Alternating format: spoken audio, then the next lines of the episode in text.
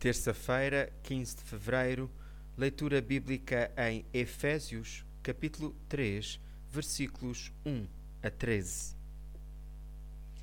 Esse mistério é o seguinte: que os não-judeus têm participação igual aos judeus na herança dos filhos de Deus e que são membros de um mesmo corpo, usufruindo das promessas em Jesus Cristo, que passaram também a dizer-lhes respeito ao aceitarem o Evangelho. Paulo, antes de se converter, era da seita judaica dos fariseus.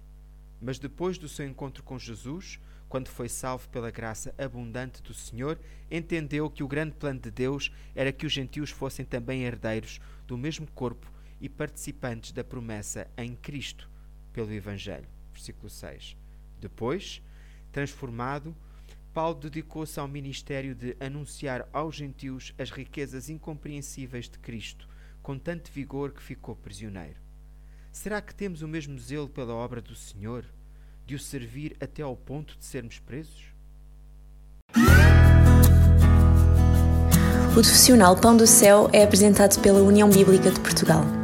A União Bíblica é uma organização cristã internacional e interdenominacional que usa a Bíblia para inspirar crianças, adolescentes e famílias a conhecerem a Deus. Para mais informações, visite o nosso site em uniãobíblica.com.